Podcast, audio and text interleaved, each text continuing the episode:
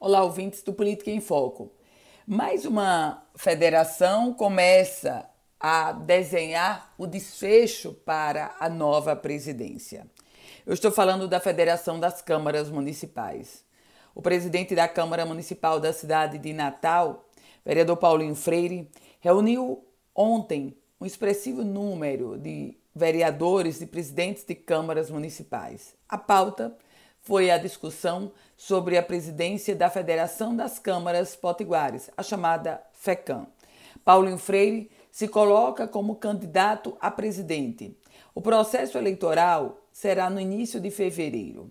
Por enquanto, a único ou a única pessoa, o único candidato é Paulinho Freire. A tendência é de uma chapa única, mas quando a gente fala sobre político, naturalmente o desfecho só no dia da eleição. Neste momento, claro, pelo fato de ser presidente da principal casa legislativa do Estado, pelo fato de ter reunido no seu evento, na sua, no seu encontro, nomes expressivos de presidentes de câmaras municipais, a candidatura de Paulinho Freire surge como favorita para a presidência da FECAM. Mas vamos vale aguardar.